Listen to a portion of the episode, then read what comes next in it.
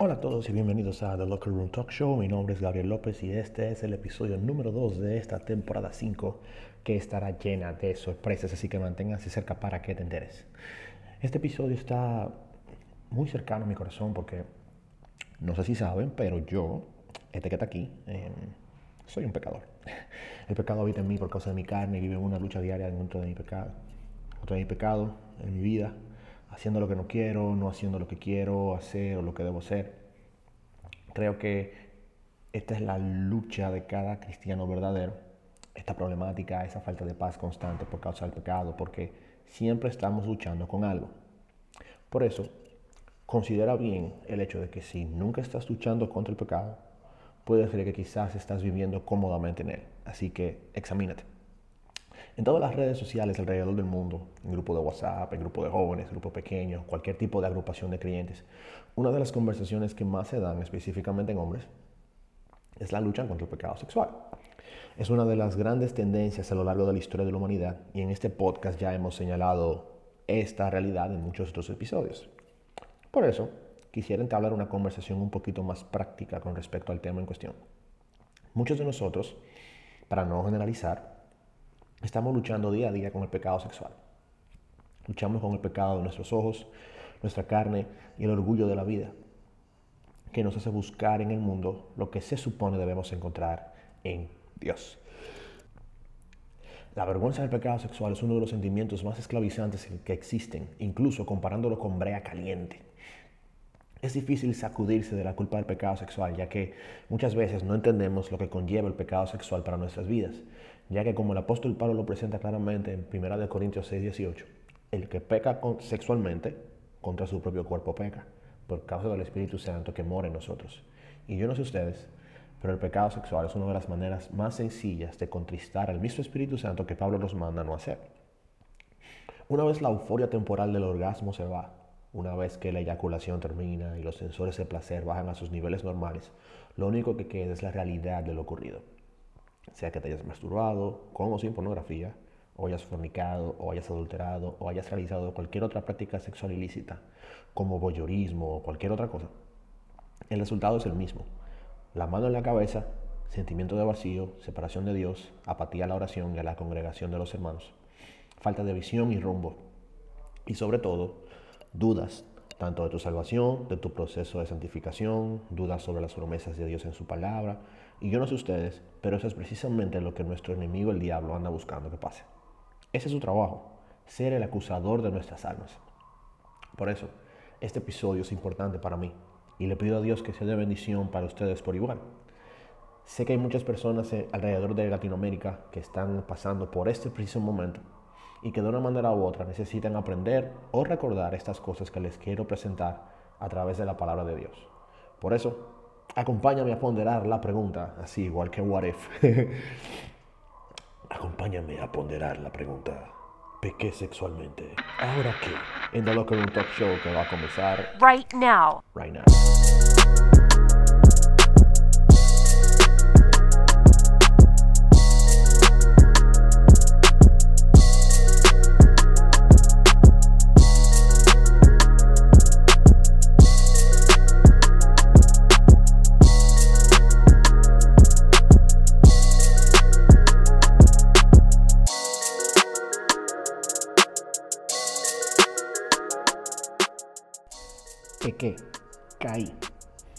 Vi esa película, vi ese hentai, leí ese libro erótico, mandé o recibí ese nude por WhatsApp. Quizá le di rienda suelta a mi imaginación con esa mujer en el gym. Acepté la propuesta indecente de mi compañera de trabajo a pesar de estar casado. O tuve sexo con mi prometida antes de casarnos porque nos amamos y ahora no sabemos qué hacer. Estas son situaciones que tristemente son normales en nuestra vida diaria Muchas veces hacemos muchas de estas cosas por ignorancia a las leyes de Dios, otras veces por inmadurez no conocer bien qué Dios espera de nosotros, otras veces por debilidad espiritual, tiempo lejos del Señor, poca oración, poco estudio de la palabra, poca congregación. Otras veces son, son reacciones a situaciones estresantes de la vida diaria. Otras veces son crisis emocionales. Otras veces son traumas del pasado, como abuso sexual, violación, etc. Pero ¿Qué debo hacer para remediar esto? ¿Está Dios enojado conmigo? ¿Voy a perder mi salvación? No siento a Dios y no sé cómo orar al respecto. Me siento sucio, no valgo nada, Dios no me va a bendecir más, he perdido mi relación con Dios, ya no vale la pena, seguiré pecando. ¿Qué hago?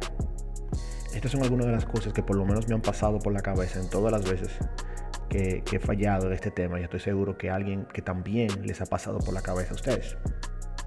Por eso, les quiero presentar esta pequeña lista avalada por la palabra de Dios con respecto a qué debemos hacer cuando pecamos sexualmente.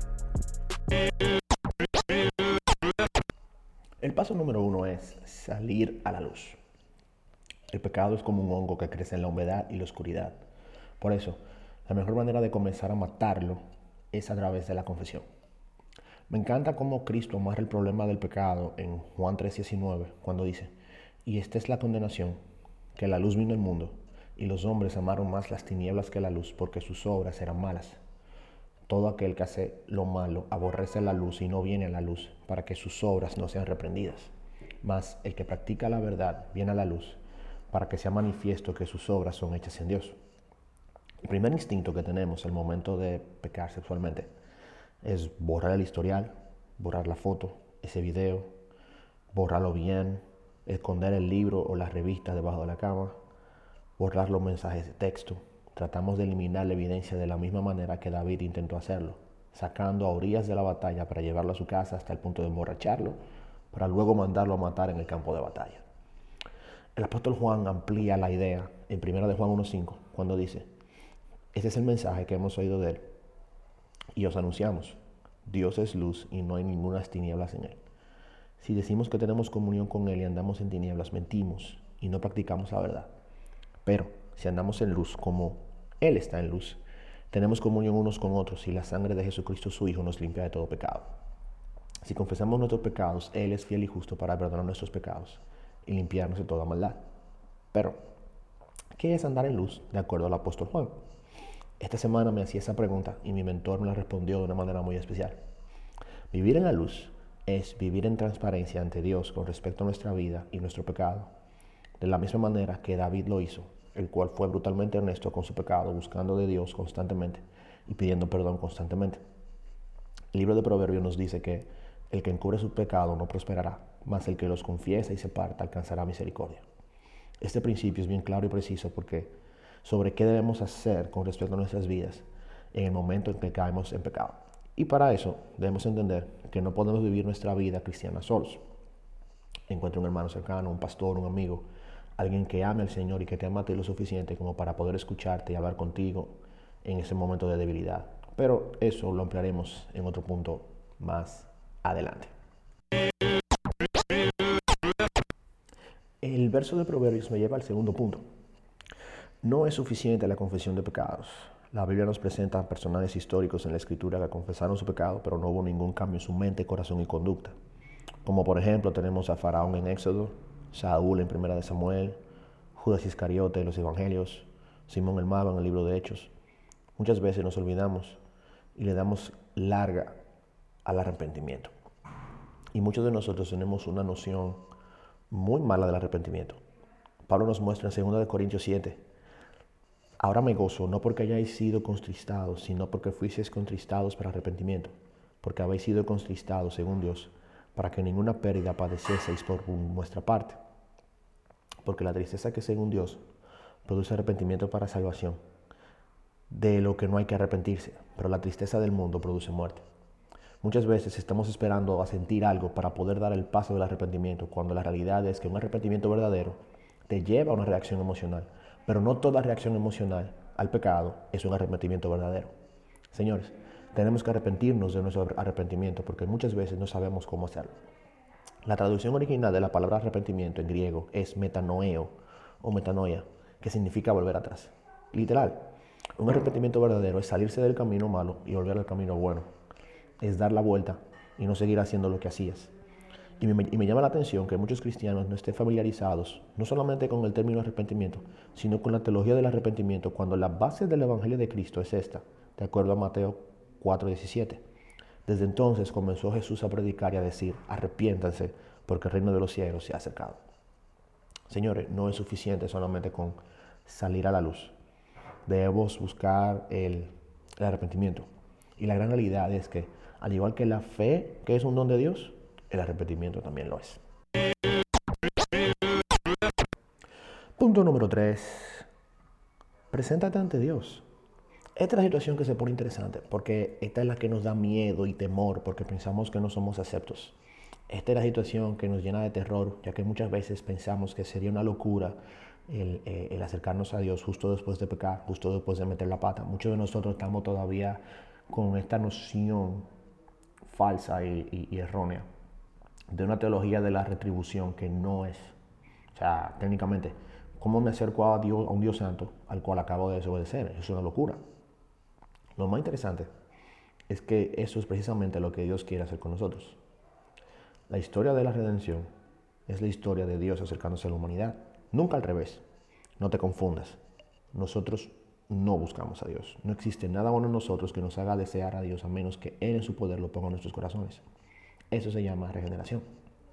Isaías 1, 16 al 19 nos dice de parte de Dios, lavaos y limpiaos, quitad la iniquidad de vuestras obras de delante de mis ojos, dejad de hacer lo malo, aprended a hacer el bien, buscad el juicio, restituid al agraviado, haced justicia al huérfano, amparad a la viuda. Vengan luego, dice Jehová, y estemos a cuenta. Si vuestros pecados fueren como la grana, como la nieve serán emblanquecidos. Si fueren rojos como el carmesí, vendrán a ser como blanca lana. Ese es el reflejo perfecto de nuestra relación con Dios, de acuerdo a Isaías 43, y quiero leer en la nueva traducción viviente. Yo hice a Israel para mí mismo, y algún día me honrará delante del mundo entero. Sin embargo, querida familia de Jacob, tú te niegas a pedirme ayuda. Oh Israel, te has cansado de mí. No me has traído ovejas ni cabras para ofrendas quemadas. No me has honrado con sacrificios aun cuando no te he agobiado ni fatigado con exigencias de ofrendas de grano y de incienso. No me has traído el cálamo aromático ni me has agradado con la grasa de los sacrificios. En cambio, me has agobiado con tus pecados y me has cansado con tus faltas. Yo, sí, yo solo, borraré tus pecados por amor a mí mismo y nunca volveré a pensar en ellos. Revisemos juntos la situación y presenta tu defensa para demostrar tu inocencia. La meta de Dios siempre ha sido acercarnos al trono de la gracia. Y ya somos capaces de hacerlo gracias a Cristo y a su sangre derramada en la cruz. Dios mismo nos asegura en Primera de Crónicas que si mi pueblo, que lleva mi nombre, se humilla y ora y me busca y abandona su mala conducta, yo lo escucharé desde el cielo, perdonaré su pecado y restauraré su tierra. A veces, bueno, no a veces, la gran mayoría de veces, olvidamos las promesas de Dios en nuestra vida y pensamos que Dios es como nosotros. Nuestra tendencia es a no acercarnos a Dios buscando de Él luego de pecar. Se debe a que no conocemos su carácter. Para muestra de esto, tenemos al mismo David, quien luego de ser confrontado por el profeta Natán, exclamó en 2 Samuel 12:13. Entonces David confesó a Natán, he pecado contra el Señor. Natán respondió, sí, pero el Señor te ha perdonado y no morirás por tu pecado. Sin embargo, como has mostrado un total desprecio por la palabra del Señor con lo que hiciste, tu hijo morirá. Obviamente habrá consecuencias de nuestro pecado, de eso podemos estar seguros. Pero de la misma manera debemos estar seguros de la gracia y el perdón de Dios. Punto número 4. Cree en la gracia poderosa de Dios. Muchas veces queremos obviar o posponer el paso de acercarnos a Dios porque al momento nos sentimos sucios. Es cierto. Pero lo peor que nos puede pasar es querer posponer ese paso para poder tratar de limpiar nuestro desastre lo suficiente como para presentarnos ante Dios con una mejor conciencia. Y honestamente, es como tener los zapatos llenos de caca de perro y tratar de limpiarnos restregando los zapatos en el suelo. Y lo que hacemos es embarrarnos más. Mi amigo el Gabo, ustedes lo conocen, me dijo hace poco, muchas veces no aceptamos la gracia de Dios porque queremos venir a Él en base a justicia. Queremos justificarnos antes que recibir ese perdón maravilloso y merecido. Es como el verso que leímos anteriormente de de David y Natán. David se queda en casa por vago y no va a la guerra. Plagosea a una mujer casada como todo un boyerista. Se la lleva a su alcoba y se la da. La deja embarazada y oculta el hecho, intentando engañar al esposo de la mujer para hacer pasar ante todos que el hijo no es un bastardo, fallando en el proceso. Y hasta lleva a matar al esposo de la mujer para así poder reclamarla para sí y seguir intentando ocultar el hecho. Y una vez David confiesa su pecado, al instante Dios lo perdona. Yo no sé ustedes, pero esto le causa mella incluso a muchos cristianos. ¿Cómo es posible? Si fornicó, ¿cómo es posible que pueda acercarse a Dios y vivir sin vergüenza? Eso, amigos, se llama gracia de Dios en nuestras vidas. Eh, a los religiosos y a los legalistas esto les molesta. Muchos de nosotros no entendemos lo que significa que cuando el pecado abundó, la gracia sobreabundó. No llegamos a entender el perdón de Dios para los pecadores arrepentidos. Y muchas veces no llegamos a creer ni aceptar este regalo del perdón de Dios completamente. Seguimos buscando esa manera en la que pudiéramos mostrarnos un poco mejor ante Dios, cuando en realidad Así como lo describe el profeta Isaías, nuestras obras de justicia son como trapos de inmundicia a sus ojos. Amigo, amiga, acepta el regalo del perdón de Dios. No tienes que esperar a sentirlo. Créelo, porque su palabra te lo asegura. Una vez hagas estas cosas, puedes entonces comenzar a tomar todos los demás pasos a tomar, como pasos accesorios o secundarios. Si lidias con la pornografía, pide ayuda, comienza un proceso literal de desintoxicación. Es posible limpiar tu mente. Accede a filtros de internet, cambia de equipos digitales si es necesario, limita tus horarios de uso de computadora, comienza a borrar archivo, comienza a borrar video, comienza a borrar foto. Y sobre todo, comienza a descubrir los detonantes emocionales y mentales que te llevan a descargarte y a descansar en la pornografía. Si batallas con la literatura erótica, en este caso las chicas, eh, cambia de libros. La Biblia tiene 66 y hay muchísimos otros libros que pueden ayudarte en tu crecimiento. Comienza a vivir en la realidad y a sumergirte en ella en vez de estar flotando en un mundo de fantasías donde las personas reales y el sexo real no se parecen nada a lo que lees en esos libros. Sobre todo, comienza a descubrir los detonantes emocionales y mentales que te llevan a descargarte y descansar en esos libros eróticos. Si estás luchando con la fornicación, si, si, tienes novia o no. O sea, en, en, este caso si tienes novia, porque pues, esto pasa muchas veces. Estaba escuchando una, una estadística el, día de ayer en la iglesia que decía que, que, la, que la cohabitación de, los novios, incluso dentro de la iglesia ahora mismo en esta generación, es sumamente alta. Si, si tienes pareja y estás está luchando con la fornicación, tómense una distancia por un tiempo. Oren, trabajen en ese caso individualmente con líderes y mentores Tampoco voy a comenzar a decir que tienen que romper porque sí, Dios es capaz de restaurar una relación en ese estado, pero para eso se necesita tiempo para trabajar en el dominio propio de cada quien y las motivaciones de cada uno en el momento de entregarse antes de hacer el pacto matrimonial. Y si no existen razones de peso para mantener esa relación, y esa relación sexual se dio sin consideración al corazón de la otra persona o por beneficio personal, lo mejor es terminar esa relación y comenzar un proceso de sanidad. Por supuesto, todo comienza con descubrir los detonantes mentales y emocionales que llevaron a realizar esa acción y sobre todo los que lo llevó a entrar en la relación. Si estás en una relación de, adulterio, bueno, confiésalo a tu esposa o a tu cónyuge. Y sí, es verdad, puede ser que, que tú hablar de eso sea que arruine tu relación, puede hacer que todo termine, pero lo mejor que puedes hacer es confesar tu pecado a tu esposa y comenzar a sanar la situación. Si es posible, sanar tu, tu relación con tu esposa también. Y yo sé que es difícil el poder recuperarse luego de una relación adulta, yo sé, pero es lo más saludable de hacer. Si seguimos ocultando el pecado, de nada vale. Seguiremos creando escenarios falsos y caretas de una estabilidad que no existe en realidad. Busca dentro de ti las razones por las cuales decidiste tomar esa decisión, ya que sabemos que un adulterio nunca se da de la noche a la mañana. Y así sucesivamente. Podemos tomar todos los pasos que podamos con respecto al pecado sexual de diversos tipos, eh, eh, eh, dejar de ir a sitios, dejar de ver películas, dejar de consumir cierto contenido, dejar de juntarnos con ciertas personas. Y son cosas que debemos de hacer. Pero primero que todo tenemos que tomar en cuenta estos, estos pasos iniciales, que es primero que todo la confesión, arrepentimiento, acercarnos al Señor, deleitarnos en Él, descansar en Él, depender, depender en Él. Y luego entonces tengamos que hacer lo que nos toca hacer.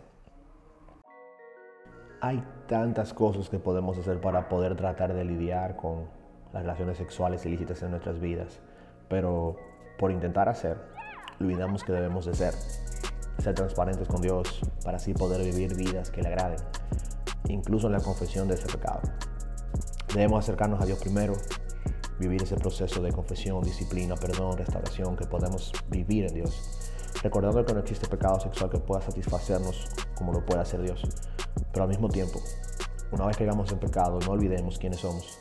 Somos redimidos por la sangre de Cristo, que murió por todos nuestros pecados, pasados, presentes y futuros. Y si somos de Él, podemos estar seguros que su santificación en nosotros. Por eso, no creas las mentiras del enemigo sobre ti. Una vez vas al Señor en arrepentimiento con corazón contrito y humillado, Él no te va a desechar. Él te acepta y te levanta. Confiar en Dios en este proceso de santificación del pecado sexual es difícil, muy difícil, yo lo sé. Pero de algo estoy seguro, es que aquel que empezó la buena obra en nosotros, la terminará hasta el día de, de Jesucristo. Así que, señores, ya saben lo que tienen que hacer. Y esto fue todo por el día de hoy. Ya ustedes saben, esta es la temporada 5 de Open House. Si quieres colaborar con The Locker Room Talk Show, un episodio, tienes una historia que contar, no, te, no dudes en escribirme por DM y, escribirme que quieres colaborar con el show. Tienen buenas sorpresitas por ahí, invitados internacionales, invitados que, mucha gente conoce, eh, unos temitas súper chulos también por ahí. Así que señores, gracias por su apoyo. Eh, síganos en nuestras redes sociales, en Instagram, arroba The Locker Room Talk Show y síganos en nuestras plataformas digitales, Spotify, Apple Podcasts, Google Podcasts, todo lo que ustedes quieran. Mi nombre es Gabriel López y esto fue The Locker Room Talk Show por esta ocasión, señores. Chao, chao.